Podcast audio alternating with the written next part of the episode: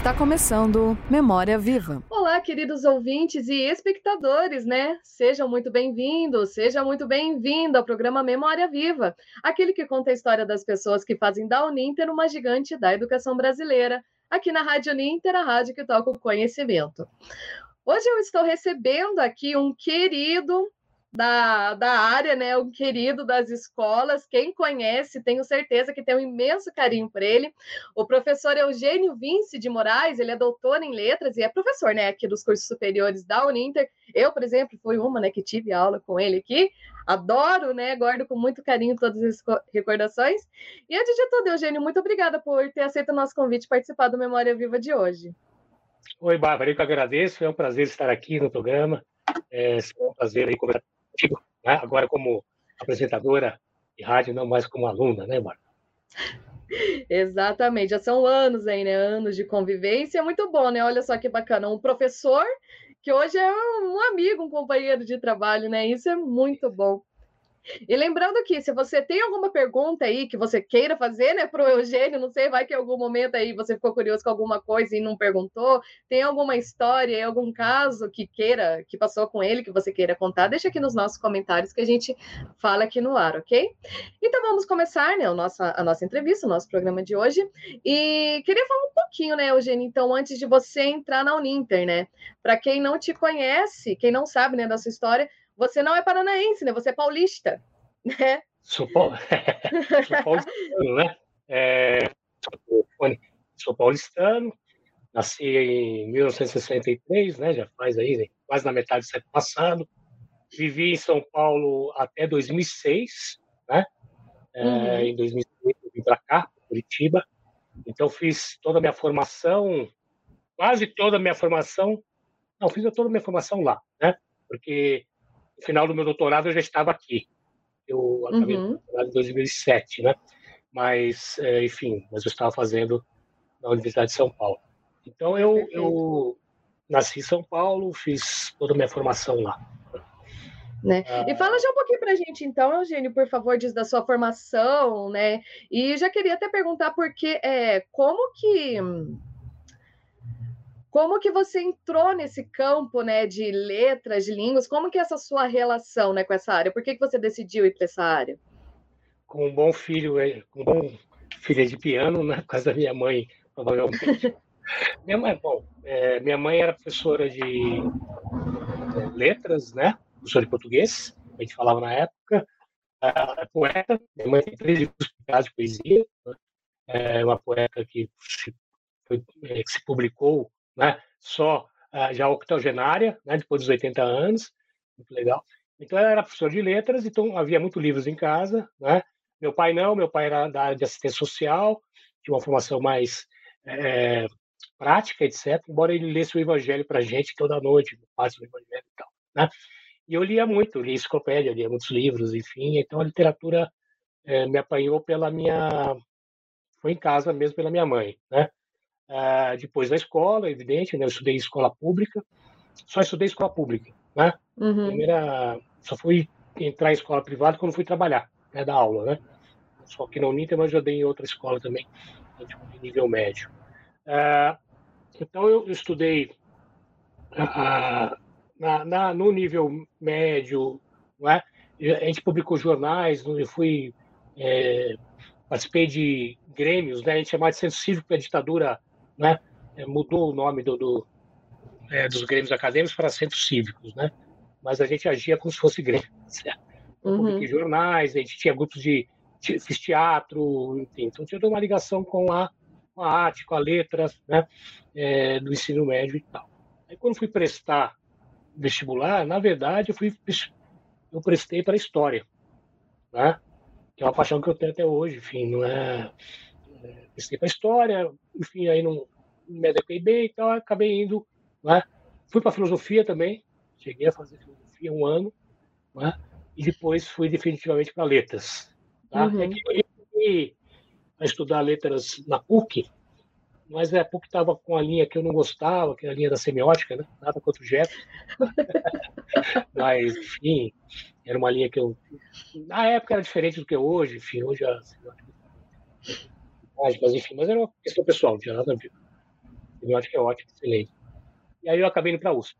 Então, foi lá que eu, eu me eu ingressei e tal. Mas tem muita tem história atrás ainda disso, mas a letras, é, o estudo de letras foi surge em casa. Porque mesmo se eu não fizesse, acredito, letras, eu estaria ligado à literatura, sobretudo, né? também a língua. A minha mãe é que, como professor e como leitora, sobretudo, eu tinha lá os livros, as estantes, né? Eu vi ela fez dela e, e logo cedo também comecei a comprar livro. Acho que eu fiz isso com prazer até hoje. Bom, não sei se você quer que continue, história é longa, né? É, eu ia pedir para você continuar, né, na verdade, falando disso da literatura, né? Além, é, além da escrita, tem uma outra forma, né, que você trabalhou com a literatura, né, também, nessa, enquanto você ainda estava em São Paulo, né? Sim, sim. É, aí, bom, eu fui, eu, eu teve uma, eu me formei, quer dizer, eu, eu fui para a universidade, é, nesse trânsito entre a história e as letras, né, e a filosofia, que eu fiquei mudando de curso e tal, é, eu parei de estudar uma época e fui vender livro. Eu fui um, um buquinista, como se fala aí, ou um, um, um camelô, né, como eu gostava de chamar. Um camelô vender livro na rua. Eu trabalhei na Assembleia Legislativa, né, de São Paulo, durante seis, seis anos, né? É, aí eu pedi exoneração, não aguentei aquele trabalho lá burocrático, era funcionário público, né? hoje eu estaria aposentado já, entrei lá novíssimo, mas eu larguei, de exoneração, larguei. E dei aula também, mas depois eu fui vender livros na rua. Né? Uma experiência é, fundadora, assim, eu acho que fundamental na minha vida. É, vendendo livros na rua e com o sucesso das vendas, eu vendia na esquina da Consolação com a Paulista, né? Que era um lugar que fervia de gente. Fervia. Tinha o cinema, cinema Belas Artes, tinha o restaurante Bar Riviera, é, era um, né, um buchicho aquilo à noite eu vendia de madrugada, ficava até as duas horas da manhã vendendo um livro. Ô, oh, louco! Era, é, era um movimento, eu começava à tarde, começava às seis da tarde, uhum. e ia até as duas da manhã. Era, eram livros usados, né? Sebo, né? E com o sucesso, com o tempo, com um sócio no Carlos Tonetti, que hoje está no Piauí, que foi meu colega na Letras, lá na. É, foi meu colega na Letras, a gente abriu um sebo, chama Livraria Sebo Paulista apesar do nome livraria ser paulista, era na Consolação, não é? E nesse trânsito aí de livros, vendendo livros, que uns camelô para livreiro, foram 10 anos, né? Eu abri duas lojas, uma em Pinheiros, também numa região bem agitada também, na Praça Benedito Calixto, né? Seria equivalente aqui à nossa é, Lago da Ordem, tá? É, uma feirinha quente, tá certo? E muita gente. Então, foi algo que eu é, é, fiquei aí até 98, né, fazendo isso, né, vendendo livro, uh. Então, eu até trouxe alguns aqui, e até um aqui do nosso recém-aniversariante, uhum. né, que uhum. aniversariou ontem, o Leminski, o Catatal, primeira edição. Isso eu comprei em São Paulo. Eu fui um fã do Leminski, sem fazer a menor ideia que eu ia vir para Curitiba. Né? Eu nem sabia o que era Curitiba.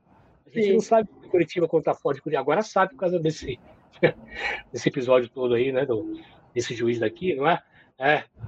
E, enfim, então Curitiba ficou conhecida mais. Ela ficou conhecida pelo Lerner, primeiro. Né? Ela tinha essa. Uhum. É, do, do, do calçadão do Lerner, e aí a gente conhecia Curitiba e tal. Mas o Leminski, eu conheci Curitiba pelo Leminski. Né? O Leminski foi um poeta que estourou em São Paulo né, década de 80, ele trouxe a poesia de novo para os mais vendidos, né? Os mais vendidos é, é da época. A poesia, ele trouxe um boom de poesia, o Leminski, foi Sim. um fenômeno, né? É, então, enfim, eu sou nessa edição, eu tenho outras aqui, eu tenho algumas edições raras aqui, porque com, com o livreiro, sebo é um, né? Você, você é um circulador de livros, né? Certo? Você apanha o livro na casa de alguém, alguém vai te levar esse livro, você compra dessa pessoa, depois você revende, né? É diferente da, do livro novo que você já é, encomenda das editoras. Eu trabalhei com livros novos, fiz feiras, tinha uma feira muito legal, a feira Mix, e era Mix esse nome já aí é, ligado à variedade, né? Então era uma uhum. feira com lésbicas, gays, é, é, gente com uma variedade imensa, né? E a gente tinha livraria, a gente vendia livros de arte.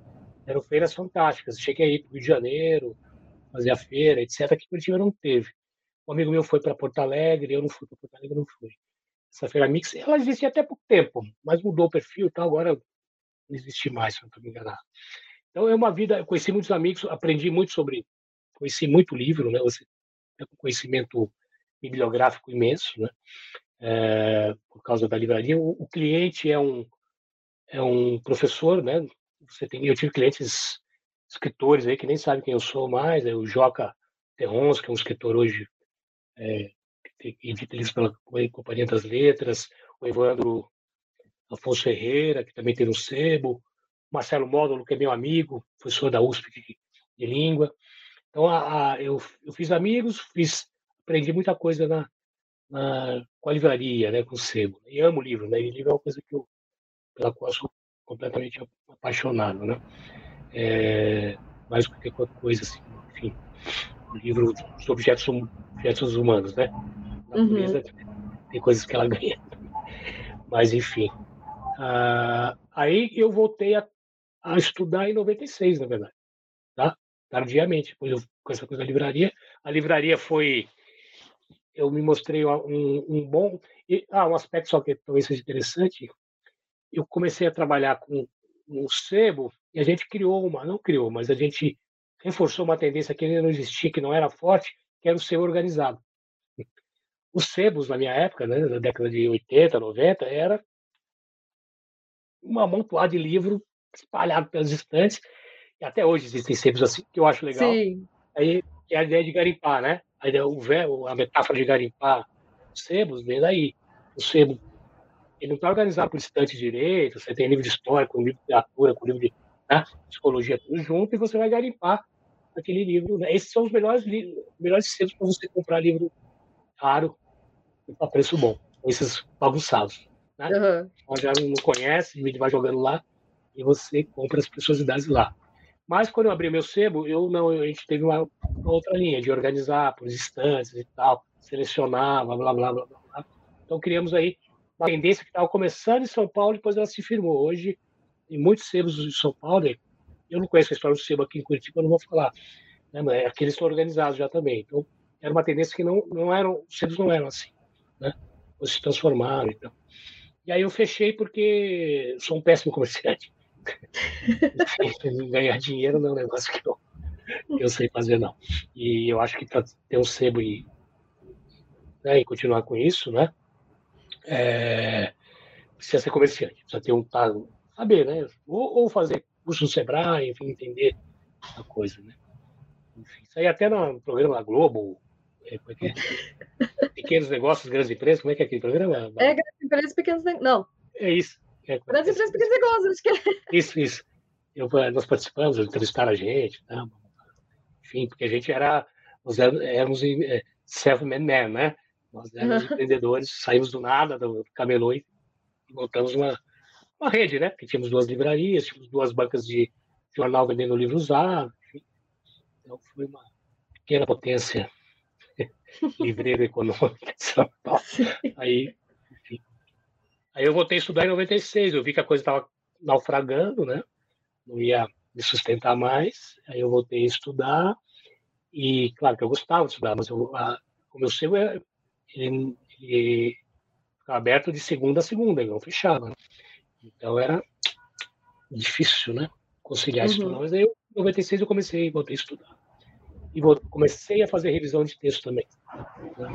Eu entro na USP, na Letras, aí vou sigo minha carreira acadêmica sem parar aí vou direto. É perfeito. Digamos assim, de uma certa maneira, né? Até que bom, né? Que essa, que essa sua veia do comércio não deu certo, porque daí a gente ganhou um professor, né? Aqui, né, gente? que se aproveitou. De... Foi muito Por bom. Falar... É, diga, né? Não, eu queria que você contasse então para a gente, né, é, da sua vinda para Curitiba, como que foi, como que foi a sua entrada na Uninter, daí como que tudo isso aconteceu? Claro. É, então, eu ganhei, né, como professor, né, a gente vai usar um clichê, mas eu, o senhor aprende muito. Ah, você vai dar aula, enfim, você, uma coisa é você falar, ah, acho que eu sei sobre Machado de Assis, eu sei sobre CRAS, não sei sobre isso. Uma coisa é você dar aula sobre sistemas, né? Você realmente é, passar esse conhecimento, né? ou né? fazer com que o aluno atinja esse conhecimento, ele, né? é muito diferente. Então você aprende muito. Então foi muito bom é, dar aulas aqui na, na Uninter, né?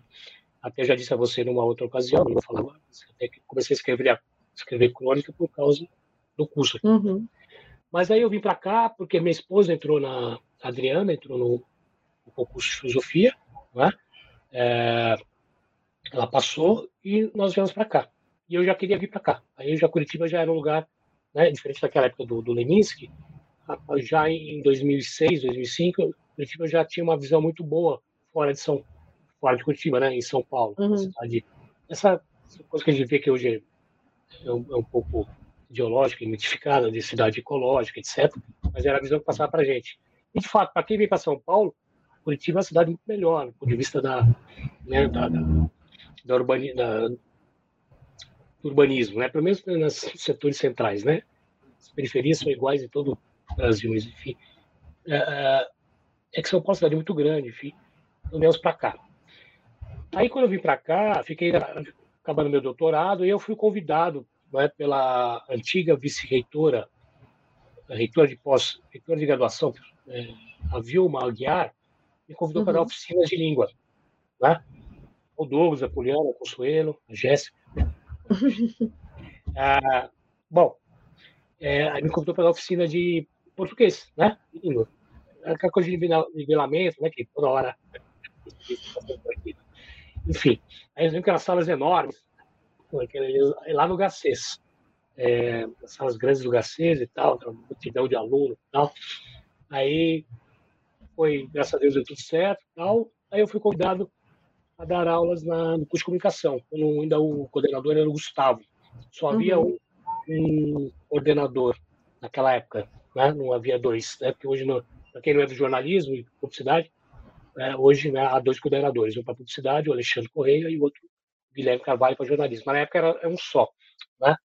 Aí comecei a dar aulas na comunicação. Né?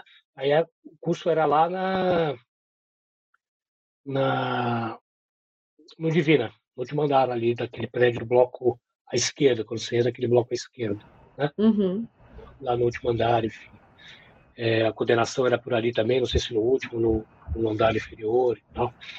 Uh, e aí eu acabei, meu, eu entrei já na Uninter, eu entrei 13 anos, cadê a minha data aqui? 2008, 2008 na Uninter. eu tinha acabado o doutorado em 2007, né? Então eu já entrei aqui como doutor, né? Os doutores mais velhos. Né? Não, não em termos de trabalho, né? De tempo de trabalho, mas como doutorado. Eu entrei em 2007, em 2008 aqui, né? Nessa oficina, depois que eu fui em Garal. Né? Uhum. Aí começou aí na comunicação, depois na administração, na pedagogia, na contabilidade. A Jéssica deu aula na, na administração, né? O Douglas e a Poliana, você, jornalismo. Sim. Ah, né? Bom, é, aí eu comecei a dar aulas aqui, aí fiz o doutorado, aí nesse período ainda eu fiz muita, antes de entrar aqui, eu fiz muita revisão e tradução, né?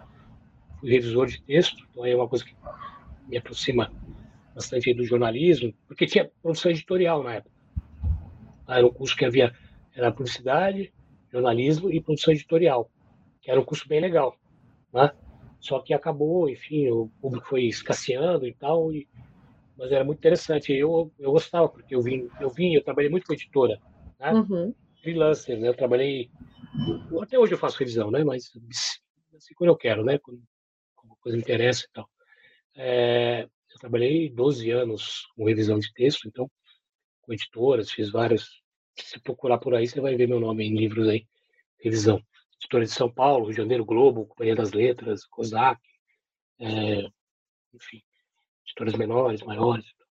Ah, aí comecei a dar aulas aqui, né? Aí foi aí a, a, a minha introdução aqui na, na que, que você quer saber mais?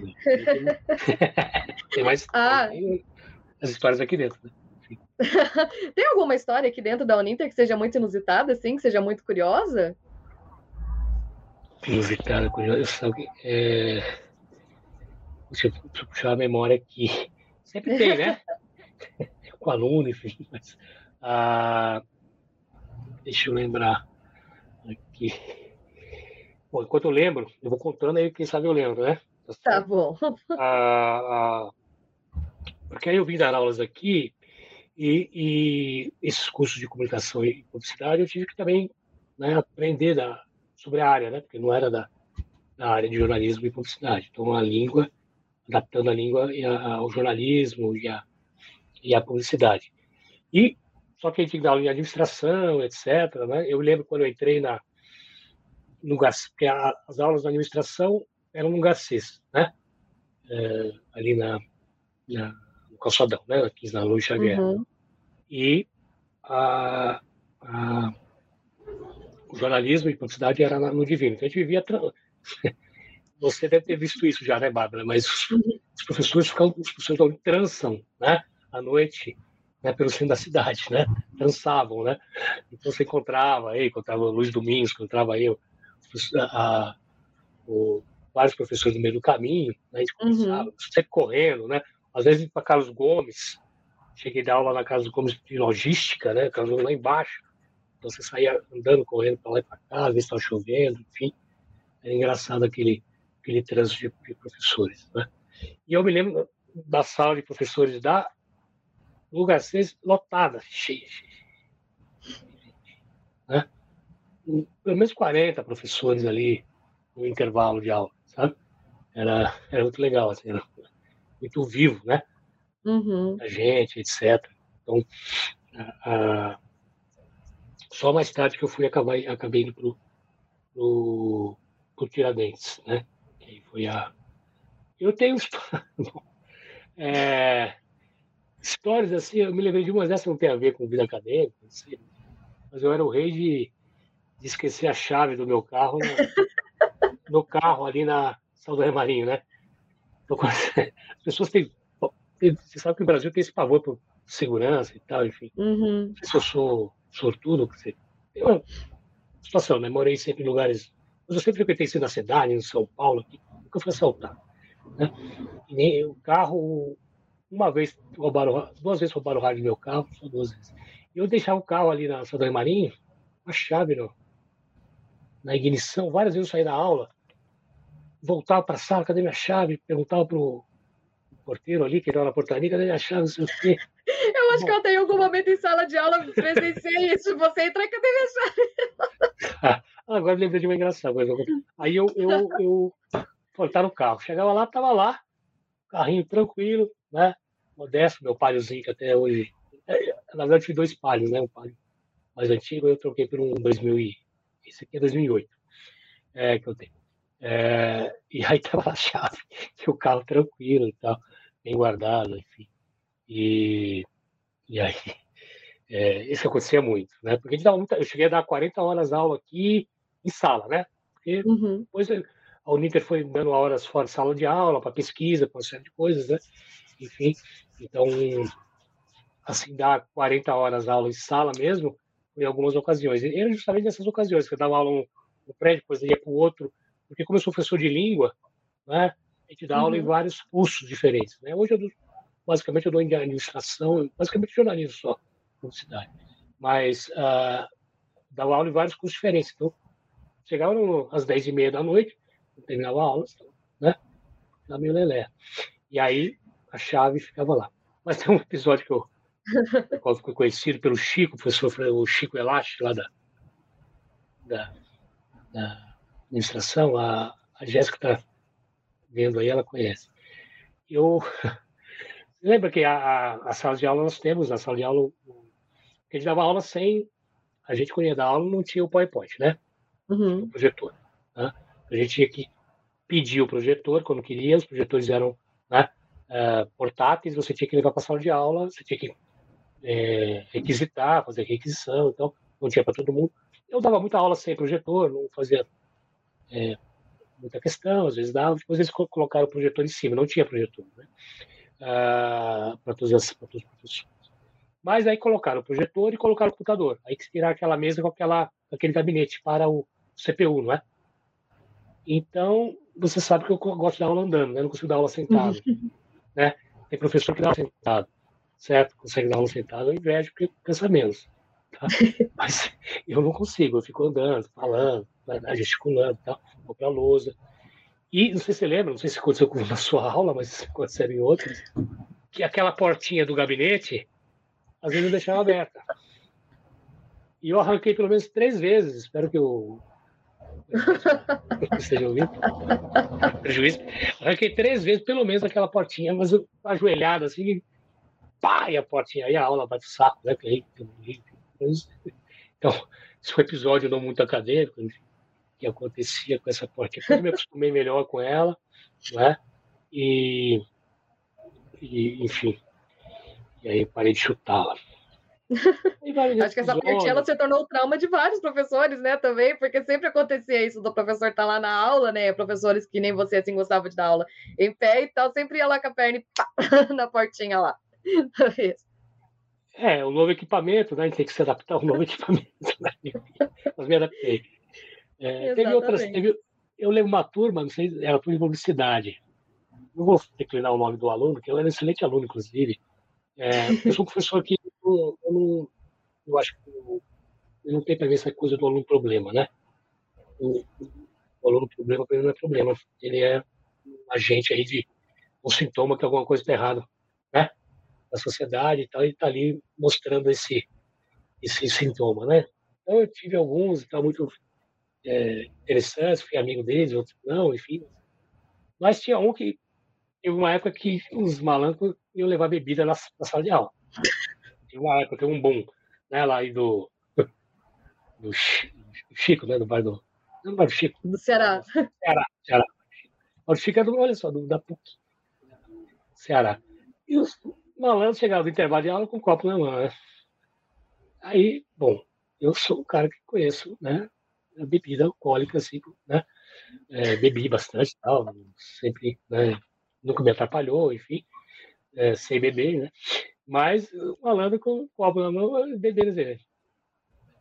Tá bebendo aí, velho? A água, né? A água. E vai lá. Essa água que passou aí no Belo, só vai embora, só sai isso aqui. Peguei duas vezes os caras, e aí, mas assim, sem, né? Assim, claro que se o cara voltasse a fazer, você teria que tomar atitude com coordenação, enfim, tal, né? Mas é sempre a gente tem que resolver coisa primeiro em sala de aula, né? E aí resolveu uhum. parar de fazer esse negócio tudo. E o cara é um excelente aluno, eu encontrei outras vezes aí trabalhando com, o vídeo, então não vou declinar o nome dele, sujar o currículo. Exatamente. E Eugênio, eu queria perguntar para você agora, né? A gente te conhece muito por essa questão das crônicas, né? A sua paixão, né? Pela escrita de crônica, tanto que a gente até né, fez um arte cultura aqui contigo também, né? Que a gente abordou só esse tema. Mas além das crônicas, assim, eu queria que você falasse um pouquinho de outras paixões, assim, de hobbies, o que que você gosta de fazer além disso, né? Da escrita, o que que você costuma fazer? Bom, é... depois eu queria falar um pouco da pesquisa, mas eu falo depois. Tá bom. não é? Bom, eu, eu gosto de andar de bicicleta, né? Eu tenho uma bicicleta que eu, desde menino, sempre andei de bicicleta, né? Sempre enchi o saco da minha mãe para me dar uma bicicleta. Eu tinha uns 16, 17 anos. Meus irmãos nunca tiveram, né? E, enfim, aí comprei lá uma usada, depois queria uma tal da Caloi 10, né? Que era módica. Enchi tanto o saco dela que ela acabou me dando, né? Uma bicicleta, enfim. Meu pai era uma família classe média baixa, enfim. Tinha seis, tinha cinco irmãos, né? Uhum. Tinha dinheiro sobrando para pagar a bicicleta. A bicicleta era cara, né? Ainda é, né? Mas hoje está mais barato em comparação a ela. Enfim, e a bicicleta é algo que eu, que eu adoro, né? É, andar, eu gosto de passear bicicleta. Então, eu tenho um amigo meu, Tonico, eu estou sem andar desde o começo da pandemia, com medo de me acidentar, com medo de ir para o hospital, enfim, parei. Uhum. Mas a, bicicleta sempre me acompanhou. São Paulo, aqui. Então eu gosto de passear, enfim. Então esse amigo meu, às vezes a gente faz passeios longos. Ele, ele é mais ciclista que eu, né? Ele vai embora. Então, a bicicleta é algo que eu gosto muito de, de andar, né, de fazer. Né? É, então, passear e andar a pé também, é o que eu gosto de fazer bastante. E, eu, e as minhas, os meus hobbies, o Bárbara, eles são também, eles vão, assim como eu sou um cara que vou mudando, não é? é, é trabalhei com, com livros, fui tradutor por muito tempo, né? Traduzi bastante coisa. Se colocar meu nome no Google aí, do italiano para o português, eu poderia ser tradutor hoje, se eu quisesse. Os uhum. editores importantes aí para é, LPM, Globo, etc. É, poderia estar na profissão, mas também não, não, quis levar adiante. Então, a, quer dizer, eu, eu, eu só no fato eu parei. É, aí, com essa coisa de ser bissexto, então eu, eu, por exemplo, na época aprendi você tocar cavaquinho. Tocar não, aprender a tocar cavaquinho, né? Tá até ali atrás aqui, não peguei, mas não vou pegar agora. E adorei, fiquei. A aula com o Julião Boêmio, que é um baita de um cavaquinista, é um cara fantástico, assim. Aula no conservatório, aliás, recomendo alunos e alunas, Conservatório Municipal de Curitiba, só tem professor fera, uhum. violão, canto, flauta, o que quiser ali. É o Conservatório de Música Popular Brasileira, é bem legal, né? é de erudita, né? Que é raro. Há poucos conservatórios no Brasil de música popular brasileira. Eu tive uma das pioneiras nisso. E eu fui aprender cavaquinho. Eu fiquei lá dois anos, um ano e meio, aí parei. Enfim, ainda ele está ali que eu quero retomar, né? Então foi um hobby que eu comecei, parei, mas pretendo retomar. Comecei a criar abelhas também. mas já estou fracassando. Já coitadinha das, das manassais, abelha sem ferrão, né? as abelhas uhum. brasileiras, né, as abelhas nativas, que são fundamentais aí para polinização e tal. É muito simpático. Você pega uma caixa, elas estão ali, elas aparecem na tua casa, você abre, você vê, enfim. Eu pretendo, esse eu pretendo ainda, agora que é a primavera, na primavera, pegar mais umas duas caixas aí, né? Então são coisas que eu que eu gosto de fazer. Eu não tenho assim um hobby específico. Meu hobby, eu leio muito, né? Uhum. Eu tô lendo finalmente, depois de quase sexagenário, estou lendo Ulisses do James Joyce, né, que é um romance que sempre me olhava para mim na prateleira e tal, vou ler. Eu até acho que não, não vou ler mais, mas um, é, é, da área de letras eu não posso deixar de ler. Uhum. Lendo e relendo, inclusive adorei, é fantástico, um romance maravilhoso. É, e mal influenciado pelos adoradores do romance, que acho que você pegava mais a questão da forma da música, é fundamental, mas um romance extremamente corrosivo, satírico, é, irônico, né, enfim, e surpreendentemente favorável à mulher. O livro acaba com o monólogo da, da Mary Bloom, da mulher do personagem. Uhum. Muito bacana, enfim. E hobbies são é, são esses, né? Assim, eu vou variando tal, né? Mas a bicicleta não, eu, eu gosto. É, passear e gosto da natureza. Então, para escrever demanda, né? Uhum. Então, a gente tem que trabalhar, né? É, oito horas por dia, enfim, e aí não dá muito tempo para hobbies muito. Eu não tenho habilidade manual, né? Sou péssimo, né? E já fiz aí algumas coisinhas, mas não, não rola coisas manuais. Você falou que queria comentar da pesquisa? Pode falar. Da... É, então, é porque pesquisa dos projetos que fiz aqui, né? Não sei uhum. se, uh, que teve alguns, algumas pesquisas interessantes. Foi uma que eu fiz sobre cinema e publicidade. Eu comecei. Quem era o coordenador de pesquisa aqui no, na Uninter, quando a, o PIC, né? Era o PIC, né? Chamava, uhum. Iniciação científica. Porque eu fiz iniciação científica, tá? Na USP. Foi lá que eu comecei a traduzir justamente nesse instituto científico italiano, porque eu, eu falei, né? Ele tem letras português e italiano, tá? Uh, embora meu doutorado seja em literatura brasileira, mas é um doutorado que eu fiz a presença de, de, da Divina Comédia do Dante Alighieri na obra do Machado de Assis. Eu fiz uma relação entre duas literaturas. O Machado de Assis cita muito Dante na obra dele. E então eu fiz iniciação científica, foi ela que começou com a coisa da tradução. Você vê que a iniciação científica é importante. Eu parei agora, não estou com nenhum projeto no momento, enfim, eu trabalho mais agora na escola de educação, há mais tempo, mas eu fiz alguns projetos. Um legal foi o de cinema, né? uh, narrativas cinematográficas do Brasil, literatura e cinema, adaptações uhum. literárias do cinema. Que né, foi legal que as alunas a, a fiz esse com a Gisele Reck, depois, e antes também, fiz com alguns professores, né? Uh, e os alunos apresentaram isso na, na congressos, fora da, da Uninter, né? a, a, ai, qual é, que é o nome dela? Trabalha na Uninter com vocês? Não, não, ela trabalha em outro setor, na administração. Ai, não eu lembro o nome dela. Então, legal. Narrativas de. Eu, é a minha amiga hoje, eu falo com ela, então estou esquecendo porque memória escapa, né? Ah, e foi um trabalho muito bacana. Então teve essas. Trabalhei com jornalismo, trabalhei com. É, é, como é que chama? Eu anotei aqui. Foi em mil. Ali, 2011, gêneros digitais. Uhum. blog, estava começando. Então era. Lembra do Pierre Levy? Sim. Ninguém mais fala dele, coisa, porque ele no começo, né? Enfim, não, não mas ninguém mais fala daquela coisa do conhecimento, né, para todos, enfim. E isso, então a pesquisa, o Jefferson era o coordenador e foram, trabalhos muito legais, assim, você ter tempo de estar com os alunos, conversar. Hoje, o pessoal tem feito bastante, né? A Karine, a Márcia, o Alex, né? o Papo Guilherme, né? A, a Mayra, então tem trabalhos legais de pesquisa, é legal né? essa parte da pesquisa, iniciação científica é fundamental, que às vezes ela né, leva o aluno aí para um caminho que ele não esperava e para vida toda. Exatamente. Eugênia, a Poliana perguntou aqui da sua coleção, qual que é a sua obra preferida? A coleção está chamando meus livros ali? Acredito que sim. Bom, eu não tenho obra preferida, assim, acho, né? Teve algumas que me marcaram por razões é, é, pessoais, né, emocionais. Uhum. A, a do Monteiro Lobato, que está muito polêmica hoje discutida, foi fundamental, né? para minha formação literária, e porque ele tem uma, ele tem desde o aspecto lúdico tal, né? até o, o aspecto enciclopédico, então ele tinha livros que né, é, ensinavam coisas, a, história das invenções, por exemplo, que é desse tipo, né? Uhum. Geografia da Dona Benta, né? História de Tia Anastácia. Agora ele discute a questão do racismo dele, né? Que é uma questão que tem que ser discutida mesmo.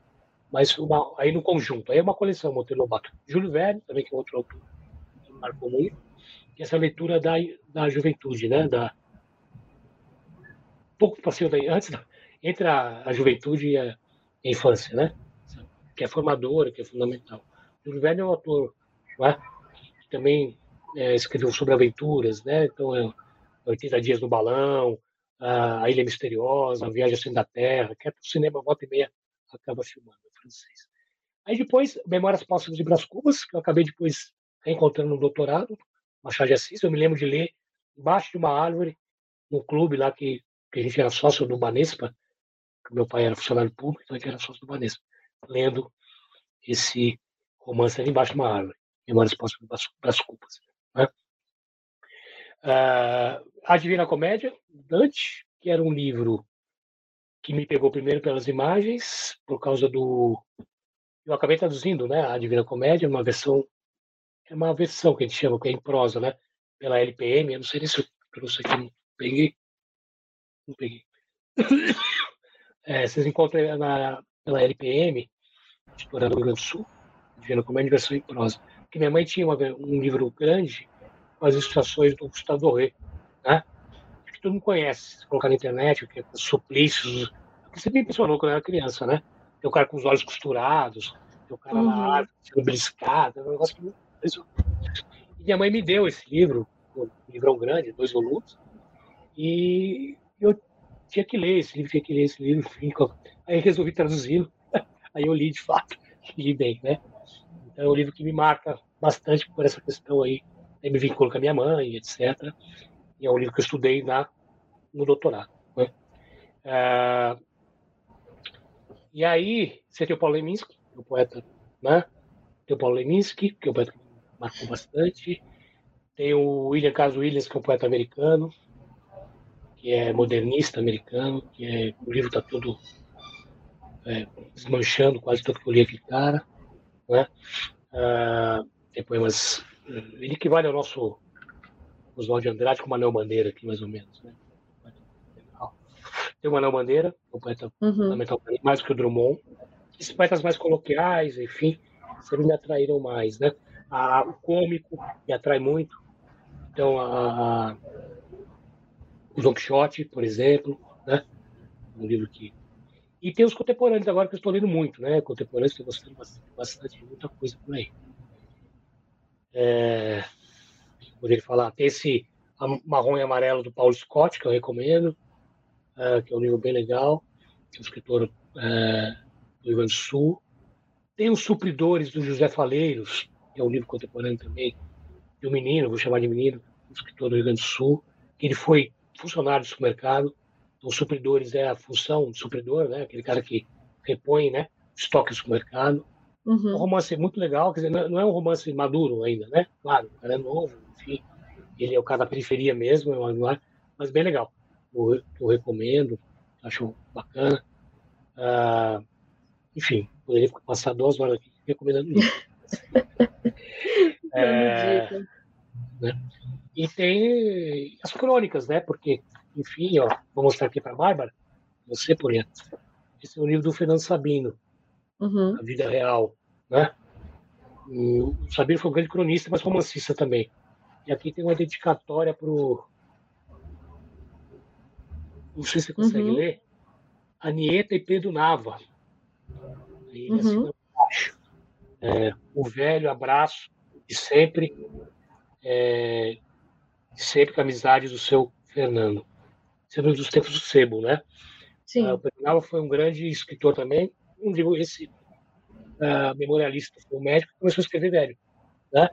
Depois dos 70 ou 80, 70 anos, ele era reumatologista, se matou, um tiro na cabeça na, num, banco na, no Rio de Janeiro, acho que Copacabana, Panema, não lembro agora. E era homossexual, né? E Imagina, o cara com 80 anos mata na década de 80, se não estou enganado. Aquilo pesou e acho que ele está sendo chantageado, parece.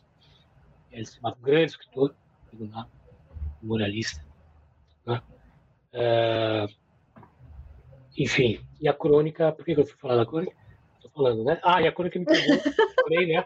Uma coleção para gostar de ler, que foi, fez parte da formação da gente na escola e tal, foi o a editora Ática que publicou, a editora Ática tinha um grande editor lá, e aí comecei a ler crônica desde ali. Aí, desde lá, sempre gostei de crônica e li muito jornal. Sempre acompanhei crônica, o, o Veríssimo, né? O João Baldo Ribeiro, é, outros cronistas que eu estou esquecendo aqui. Aqui em Curitiba, acompanhei o Tesa, né? o Pelanda, verdade acompanho, enfim, Marete Silva, uh, o. Aí, foge o Nascimento, que eu esqueci o primeiro nome dele. Enfim, e, e, e essa conjunção de jornalismo e, e, literatura que me deu foi o curso de jornalismo aqui. Uhum. E, que acabou fazendo a liga final, né? Eu gostava disso, mas não gosto de conto, romance, poesia, né?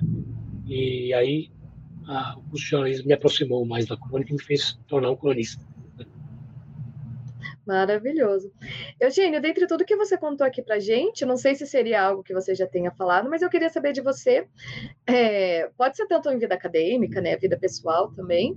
É, algum momento que tenha sido muito marcante para ti, digamos assim, sabe aquele momento divisor de águas, assim que você sempre lembra que, digamos, ah, e tal momento fez do, de meio Eugênio de hoje, sabe? Algo assim, qual que você considera muito marcante, muito importante, assim na sua vida? Bom, tem um que é, é óbvio que eu nasci da minha filha, né? Uhum. Enfim. É... Sua filha tem quantos anos? Tá com 19. 19? É. Acredito que vai seguir o seu caminho de da escrita? Nada. Foi Patrícia Moda. ah, é uma área bacana também. Sim, ela é ótima, ela é super. Tem aí Trama Júnior, ela já está numa lá numa, como é que chamam isso? Incubadora, né? Que eles chamam, né? Uhum. lá na universidade, enfim, já se meteu lá e tal. E é, o filho te faz, te obriga a virar adulto, né? De verdade, né? Então, é o que eu tive filho tarde, né? Filha tarde, né? Aurora. E Ai, que nome lindo. É, Aurora, esse nome foi a minha a Adriana estava num consultório médico, na grávida já, já fazendo aqueles pré-natais e tal. Uhum. E aí ela tinha uma criança, a Aurora. Ela viu a menina com o nome Aurora. Toda hora que ela falou, eu falei, hum. para mim foi. Então, uma briga entre Isabel e Aurora, mas aí a Aurora venceu. Isabel é linda também. Uhum. Bom, esse foi um divisor de água pessoal, enfim, o meu casamento também. Né, fizemos uma festa. Bom, eu sou um ateu juramentado, né? Apostólico e tal. Sou de família católica, meu pai era um, meu pai era um, um cristão desses, né? É, ligado à vida social, né? Que ele sempre se, seria da teologia da libertação, mas era ligado, aí, ligado ao Papa João XXIII. Né? Mas eu não, não professo nenhuma religião, casei, fizemos uma festa, né? Uhum. Dos meus amigos. Tal. Uma festa linda, com todos os amigos e tal. Gente pra boa, assim, família, amigos, com dança, com bebida, com tal. Foi o marco, foi o meu casamento com a Adriana, também foi importante. Ah, a vida, uma coisa que mudou foi a vida de livreiro coisa de ser é, de ir para a rua, vender livro na rua. É, ela... Deve ter conhecido muita gente nessa época, né? Conheci muita gente. É incrível. Né? incrível. incrível. Isso, é, eu sempre fui um cara da rua, desde criança, né? Mas isso, todos da minha geração, em geral, foram, né? Da minha geração, foram moleques de rua, né? Em geral. Quem era família mais simples, como a minha, sempre brincava na rua, né? Mesmo que eu tivesse um pai muito rígido, muito, enfim, e a rua sempre foi um lugar ligado à brincadeira, né, ao lúdico e tal. Na vida profissional, a rua é um pouco mais, né? Você liga a rua à sua vida profissional. Então, ah, quando eu fui vender livro na rua, eu criei essa aliança, embora hoje né, eu sou trabalho em casa, mas criou essa possibilidade de trazer a rua para a vida profissional, que hoje eu faço com a crônica. Né? Então, a, foi o marco, foi onde eu trabalhei pela primeira vez num lugar que eu gostei. Eu trabalhei na Assembleia Legislativa, é um salário que trabalho burocrático, ainda trabalhei na, na, liderança do PT lá com a Luiz Erundina, a mesma bronca da Erundina, né? Eu usei um, um pronome átono no começo de frase, acho que você não é baixinha, né? Eu era moleque, eu trabalhei assessoria de comunicação, como vocês fazem. Eu fazia letras, uhum. no meio no meio da sala assim. Quem escreveu esse telegrama? Eu não quero saber quem escreveu, mas saiba quem escreveu e não se conversa uma oração com o pronome átono. Aí, tá, eu que escrevi. tá, né? É, ainda Assumiu que é eu ou não? É? Assumiu que foi você que escreveu, não? É, assumiu a pessoa, né? Tudo bem, a pessoa sabia uhum. da área, né? E, enfim, Uh, então, mas era um trabalho, era legal trabalhar lá, tinha pessoas muito legais, mas a rua foi um lugar que, de fato, eu criei uma. Pô, é possível, né? Vezes, e a, a sala de aula, de certa forma, também, é, e sobretudo na Uninter, que eu gosto muito da Uninter, porque os nossos alunos são mais é, heterogêneos, né? Certo? Uhum. Eu já aula em escola de rico já, é, em São Paulo, escola Aquários, era lá na Rua Tavares, ela queria rivalizar com o Rio Branco, o Colégio Rio Branco.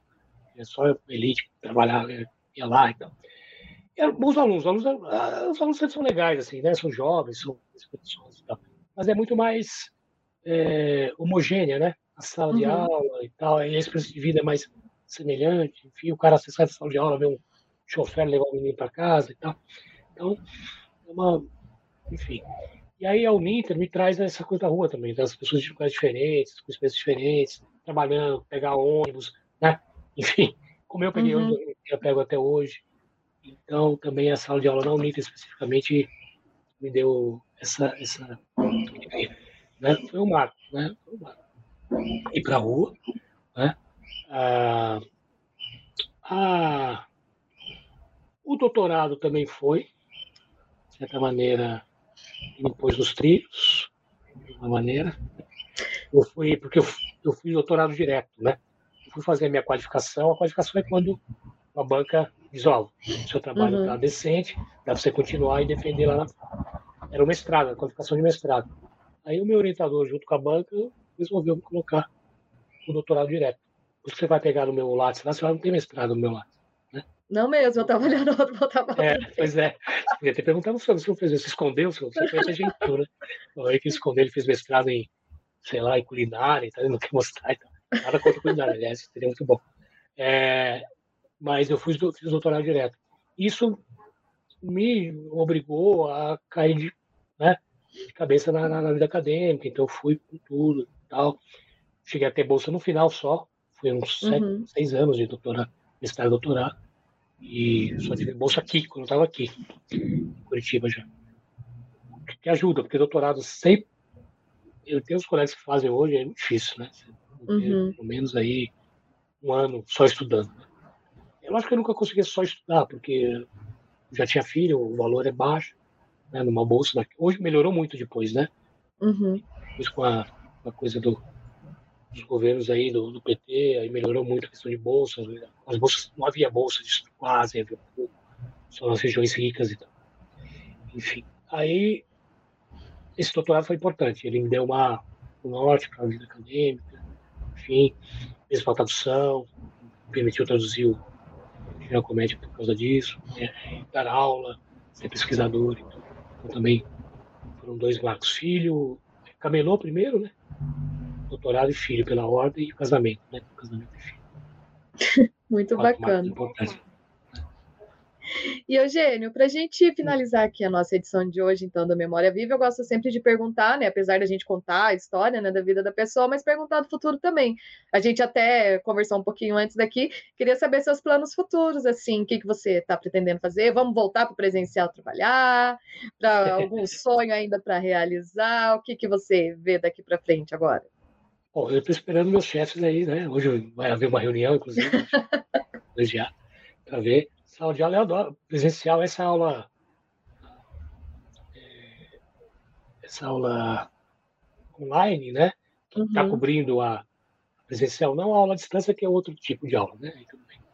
Essa aula online, ela, de fato, ela, ela deu certo, quer dizer, conseguimos essa aula, mas ela né, diferente. Eu não me adaptei até, mas acho que ela, para quem escolhe presencial, ela não substitui presencial. O IAD uhum. sim, o IAD já tem uma outra lógica, aí ele, né, o cara já quer estudar o IAD, ele tá ali, é bem feito, a Anitta tem um bom né, expertise nesse, nesse, nessa área, é muito boa nisso, né? O cara estudar sozinho em casa é ótimo, né? O jornalismo, aliás, tem um curso bem legal, porque até é, é, trabalho, é, é produção de... É, como é que se diz isso? Esqueci agora o nome. A, a Karine conseguiu criar um, produto jornalístico né, com alunos de AD, né? Uhum. O Plajá? Não, Plajá é o. Acabou de sair. Programa? É o programa da. A Pura Verdade, não é? A, a Pura Verdade. Pura Verdade. É. Uhum. Então, mas o presencial, para quem quer o presencial, a sala de aula é fundamental, né? Entrar, então, então, dá um prazer se, se isso ocorrer, embora a gente não sabe exatamente, né? Temos aí as cepas novas, temos aí o vocabulário tem o alfabeto grego aí, tá se expandindo, se prepare, delta, agora tem a lambda, enfim, né? Tá vendo Peru. Tem cuidado com isso. Mas em termos de projetos fora da aula, eu, eu gostaria, talvez, estou pensando, talvez em algum programa de crônica, né? Já conversando sobre isso, talvez na uhum. nesse lugar, né? Se pensar nisso. É, eu acho que seria uma coisa por ano que vem, para pensar, se alguém fazer esse projeto, né? Ah, dar inclusive, talvez pesquisa sobre crônica, não sei, vamos ver. Vai depender da minha carga horária. E é, continuar escrevendo e talvez publicar né, as, as crônicas em livro. Né? Já, teve, já recebi convite, né? Então, uhum. Acho que vai rolar. Seria, para mim seria algo muito emocionante tal, porque, enfim, livro, né? Eu trabalhei com livro, tem um livro. Agora eu tenho um livro, né? Esqueci de falar. Processo de revisão textual, que eu publiquei Sim. de letras, né? Mas é um livro didático, enfim, mas é um livro que resume minha experiência como revisor, que é bem legal é, para mim, né? Não sei se os leitores que vão dizer se é bom ou não. Ah, então tem esse projeto de escrever, ah, publicar o livro, continuar escrevendo crônicas. Penso em me aprofundar nesse nesse tema, né? Da crônica, criar mais abelhas, né? E fazer alguma coisa ainda que eu não sei. Mas fazer, né? Fazer sempre, né? Você não pode parar, é porque a gente vive mais hoje, né? Meu pai morreu com 63 anos, eu acho, 64. Mas daqui a pouco eu chego nessa idade, né? Uhum. Mas a minha mãe está com 88. Minha mãe começou a publicar os livros com 80. Nunca é tarde, né, para fazer as coisas que quer, né? Não, realizar sonhos. Não. Não. eu já realizo, quer dizer, né? Mas uhum. assim, aberto para coisas novas. Viu? Sei, quem sabe uma, um sebo de novo, eu penso nisso. Abrir um sebo aqui em Curitiba, é, minimalista, assim. Uhum. Ou até uma pequena editora. Né? Eu acho que eu vou acabar sempre trabalhando com livro. Vai ser a... E aí, professor, um pouco mais. A, a cursos, ah, isso eu tenho tem o Vinícius, foi aluno nosso da publicidade, não sei se você lembra dele, o meio rapper, assim, lá de São José dos Pinhais. O Apim, Acho que eu lembro vagamente. É, ele é da sua geração ali, vocês, nos corredores vocês se viram. É, eu orientei o TCC dele, então, ele, ele tem um grupo, é o Desalienados, uhum. e São José dos Pinhais, que é trabalho social, né? Eu estou querendo fazer um curso de escrita lá, nesse esse, essa é, associação ali com fins sociais aí, então, dele também. É um projeto que eu tenho também. Bastante coisa. Eu acho que ah, como eu fui um cara muito, mudei muito, né, muito múltiplo, então eu não tenho medo assim de fazer coisas novas. Sempre é um filme horrível, mas é, mas tem que é, tem que fazer, né? Tem, tem. É, porque a gente não vive muito, né? vive mais, né? É uma coisa. Você não sabe o que é isso, mas meus tios morreram. Eu, a, a família da minha mãe, né? Mas os, os tios da parte do meu pai morreram todos. Né? E morreram novos, assim, né? Para hoje. A vida era mais curta e também as pessoas. Né? Meu pai começou a trabalhar com 14 anos, enfim, fumava com 14 anos, trabalhava com 14 anos. Minha mãe também, né? é, muito pobre, minha mãe um pouco melhor. E a gente já, né, diferente, vai viver mais, você pode é, achar que com 60 anos você, nada, você tem mais 20 anos pela frente, pelo menos. Uhum. Você, né, uma coisa pelo caminho. E 20 anos é tempo pra burro, né? É. É, é idade, né? Ah, obrigada pela. Vai ter um pouquinho mais já. Então, bastante tempo. Idade da minha filha, pô. Né? Exatamente. Eugênio, viu? Ai, pode falar, perdão. Não, não. E tem coisa para fazer pelo país também, né? Tem umas coisinhas aí. Fica para outro dia, mas. Não, mas que coisinhas Isso... fazer pelo país agora? Eu fiquei curiosa, agora eu quero saber também. Ah, o que, que é? Não, não, essa coisa do trabalho social é importante, né? Então eu, eu uhum. Mas isso um pouco mais para quando me, me aposentar, né? Eu não sei exatamente quando eu me aposentar, mas enfim. Faltam, faltam anos aí, alguns anos, enfim. É, claro que posso continuar dando aula, enfim, em outro ritmo, mas fazer trabalho social, né? Ou seja, chegar às pessoas que não têm acesso à educação formal decente, né? E levar isso para ela, né? Quer dizer, todo o conhecimento que eu tive e levá-las levar para essas pessoas para que mudem, né? O estado de coisas, a desigualdade no país, que é uma desigualdade uhum. crônica. É, a desigualdade no Brasil não, é, no Brasil não é crônica, né? é um projeto, né? É um projeto da elite, né? Ela, vê pelas mudanças agora econômicas, acabaram agora com, estão querendo acabar com garantia, com não sei o quê, né? É sempre um projeto que para aumentar a desigualdade, para expropriar o trabalhador, para aumentar a gama de lucro, com um discurso, ah, não, é o mercado, as pessoas precisam de empreendedor, é nada disso. Isso na Alemanha, na França, né? Pode ser, mas ninguém tem essa carga horária de trabalho na França, nem na Alemanha que nós temos aqui nem os salários que temos aqui. E você precisa né, fortalecer essas pessoas. O que eu posso fazer do ponto de vista intelectual. E a, nesse sentido, a escrita, o jornalismo, né, é, é fundamental para isso. Né? As pessoas se fortalecerem, né, empoderarem mesmo, através do conhecimento e através da comunicação. Eu acho que por isso a comunicação é vital. Então eu quero trabalhar por aí também, nesse, nesse setor aí. Tá? País ainda, apesar de tudo, está numa situação bastante grave, né? Ah, um momento realmente crítico. Ah, mas eu, eu, eu vi um país pior que esse. Pode não acreditar, mas eu vi. Né? Pessoas, eu via trabalhadores pendurados nos prédios é, sem segurança nenhuma, sem centro de segurança, os, os nordestinos que vinham, né, os, os uhum. baianos, os que trabalhavam em São Paulo, pendurados nos prédios, sem nenhum sistema de segurança, e caíam. Eu não cheguei a ver cair, graças a Deus, mas eu saí de saber que no prédio que estava construindo lá de casa caiu um cara. Uhum. Sabia toda hora isso. Os ônibus, as pessoas iam de fora, penduradas nos ônibus. Fora dos ônibus, penduradas, caíam dos ônibus. Né? O, o, Brasil era um país assim, você não acredita que era aquilo. Né? Na década de 80, na década de 70. Né? Senhores aí que estão governando o país hoje, que disseram que governaram lá atrás, que se dizem bons, né? O país era esse. Um país, milhares de gente. Ah, me lembro de pessoas, as mulheres não tinham nem para usar, as pobres, as adolescentes que vinham para cá. As favelas cresceram na década de 70, né, enormemente. Né? São Bernardo é, é cria da, da, disso. Né? Enfim, uhum. assim, vocês estão desanimados, o mundo está difícil, mas eu vi um mundo como esse. Você não pode acreditar. Não tinha o Ninter. Tinha uma coisa como o Ninter. Uhum. Você tinha faculdades privadas, umas chiques, poucos Mackenzies só, né? quer dizer, todas, deixa eu te falar outras boas, e as que tinham privadas eram muito ruins. Né? Hoje você tem universidades privadas que, com acesso a população tem menos renda, enfim, né? e boas. Né? Por quê? Porque é um sistema de avaliação, o MEC e tal, que estão desmontando. Né? Uhum.